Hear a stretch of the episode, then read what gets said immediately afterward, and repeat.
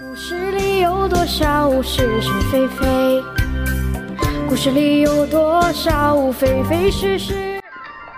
贪官日记，作者无能，由事了播讲。故事里的事，说不是就不是，是也不是。故事里。驱车到乡下转转，我爱山里的空气，清新的感觉少了城里的污浊与喧嚣。往深深的大山深处走，沿着溪流取回在山脚下，如此徘徊信游，真是太美了。远处有浓烟腾起，插入云霄，像是一股狼烟。怎么回事？司机小张说：“可能是乡下人在烧杂草，不是明令禁止吗？怎么还要烧呢？”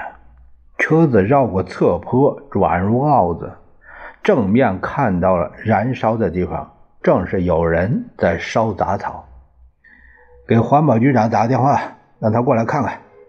好，李秘书拨通了孙局长的电话。哟，李秘书，哎，有什么吩咐啊？啊，孙局长，那雷市长在下面转转。发现状元坳那边有农民在燃烧杂草，浓烟滚滚的，你们环卫局得制止一下。啊啊，好，好，好，啊，我马上到，马上到。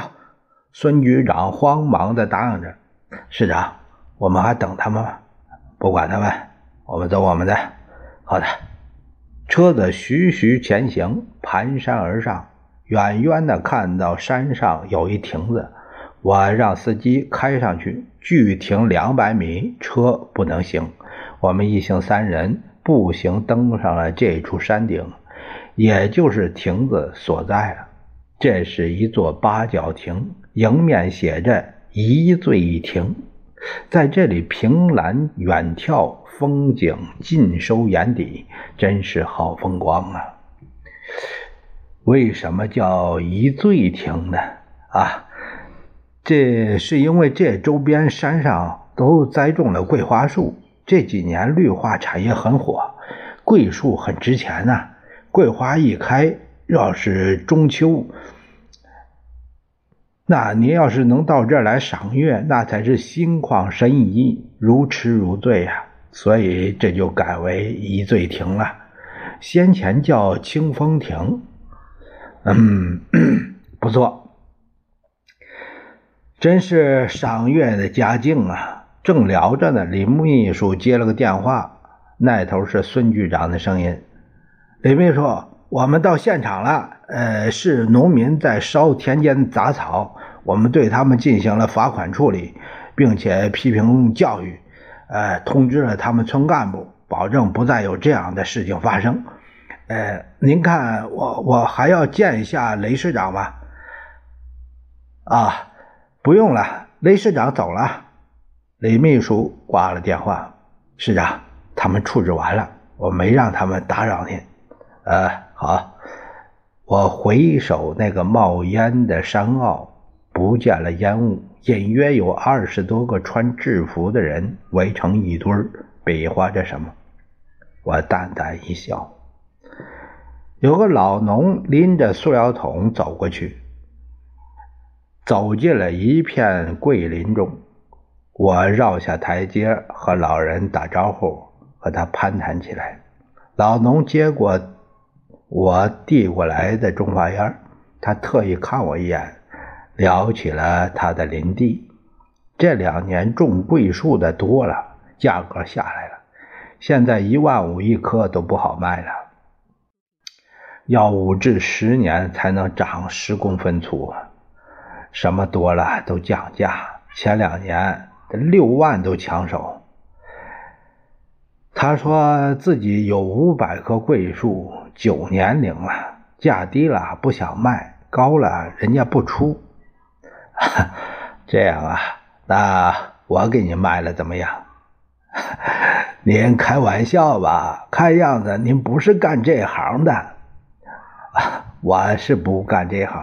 可我有这行的人脉呀，两万一颗，我帮你卖了。啊，那要是您帮我卖了，我要一万八就行。我让李秘书留下了他的电话，让他听信儿吧。天高云淡，清风微拂。我想着，等到了老年退休了，入主山林，那岂不是神仙日子吗？回到办公室，我打电话给城管局找周局长，告诉他我有五百棵桂花树，让他给安排了。啊啊，好。好的，啊，雷市长，我们长长街正打算植植一行树呢，多少钱一棵啊？我我我预算一下，啊，这个树啊，有十五年龄了，四万一棵，最低都十公分粗了，啊啊啊，好，好，好，我我这边安排一下啊，我这边安排一下。好，呃，你到时候找李秘书，呃，找他联系就好了啊。好的，好的。一颗两万，两五百颗，五百克二五一十，那那就是一千万呐。嗯，一千万。好，哎，这次下去没白玩。我随手翻了一下政府的网站，有一个帖子引起了我的注意：雷市长微服私访，在田间地头与农民促膝谈心，就乡下环境存在的问题做了现场指导。下面还有几幅配图，我笑了，好快的资讯！我从抽屉里找出一张身份证。我有好几张身份证，为的是开房方便。虽然没人敢说我，但还是避讳点好。电话约了民政局的王科长，一同驱车到一百二十里外，逍遥去也。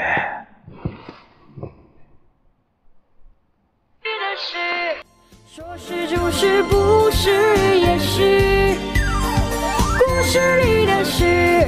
说不是就不是，是。